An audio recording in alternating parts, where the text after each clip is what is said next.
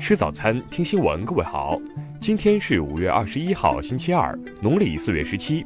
邵斌在上海问候您，早安。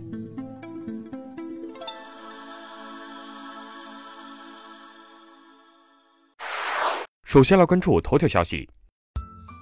知情人士昨天向媒体表示，河南周口丢失男婴，并非其母亲和丈夫朱先生所生，生父另有其人。对此，朱先生一方的家属表示，朱先生和妻子是自由恋爱，结婚近二十年来没啥家庭矛盾，谁也没想到会是这样的结果。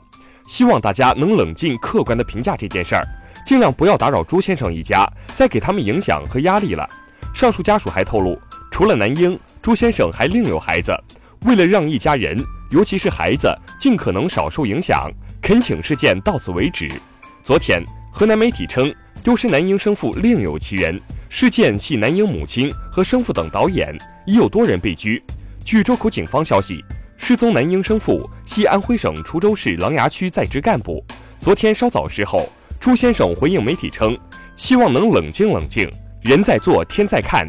目前案件相关查证工作正在紧张进行中。听新闻早餐知天下大事。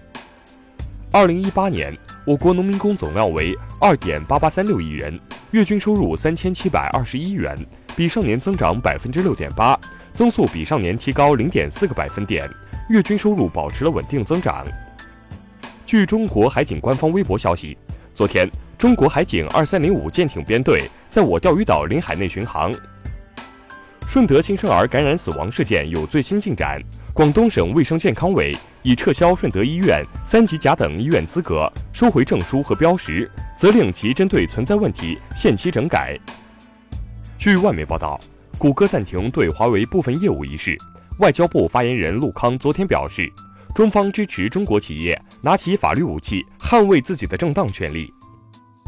中国的一项新研究显示，二型糖尿病可能导致多种癌症的患病风险升高，其中包括涉及男性的十一种癌症和涉及女性的十三种癌症。最新民调显示，有百分之三十八的台湾民众基本上满意民进党执政表现，但有百分之五十七的人不满意，不满意的人比满意的人多十九个百分点。继多闪后。今日头条母公司字节跳动又低调推出一款名为“飞聊”的社交应用，使用过的用户表示，飞聊就像是百度贴吧、豆瓣小组和微信的结合。昨天，视觉中国官网发布网站维护公告称，正在对网站进行系统升级，这是恢复运营八天后，视觉中国网站再度暂停访问。下面来关注国际方面的消息，当地时间二十号。瑞典检察官要求以调查性侵案为由拘留阿桑奇。此前，瑞典检方十三号宣布正式重启对阿桑奇性侵指控的初步调查工作。英国首相特蕾莎梅十九号表示，为寻求脱欧协议草案或跨党派支持通过，她准备在草案中加入新的大胆建议，将于本月底公布细节。据韩国媒体报道，继四月开放非军事区和平之路高城区段后。韩国政府决定从六月一日起向一般民众开放铁园区段。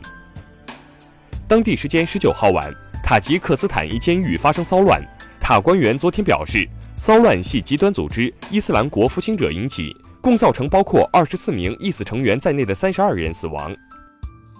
伊朗伊斯兰革命卫队司令侯赛因·萨拉米十九号说，伊朗当前面临的威胁已经逼近本国边境，我们不想要战争，但也做好了自卫准备。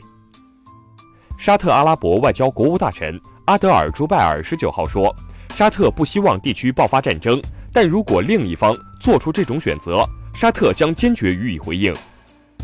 巴西北部帕拉州首府贝伦市一家酒吧十九号下午发生枪击事件，现已造成十一人死亡，一人受伤。报告显示，贝伦是巴西谋杀率最高的首府城市之一。在袭击沙特油管后，胡塞武装。打算在对沙特及其邻国阿联酋的大概三百个重要战略目标进行攻击。下面来关注社会民生方面的消息。昨天，安徽肥西县新型家园小区发生一起故意杀人案，二十岁男子徐某因矛盾杀害十五岁女孩陈某家。目前，徐某已被公安机关控制，案件正在进一步侦办中。昨天上午，杭州一小区发生纠纷，疑似是小区保安与外来车辆发生冲突。多名保安和一名业主被刀捅伤，目前有两男一女涉案人员被警方带走调查。昨天凌晨，广西百色一酒吧发生屋顶坍塌事故，已致四人死亡，八十七人受伤。目前，酒吧负责人已被控制，事故原因正在调查当中。日前，江苏宿迁一位女业主走进电梯后，被一名男子按倒在地进行猥亵，整个过程持续了一分多钟。目前，涉事男子已被抓获。近日，一名女性网友在微博上发文称，寄快递时遭圆通快递员猥亵。圆通昨天发布声明称，已责令加盟公司解除该员工劳动关系。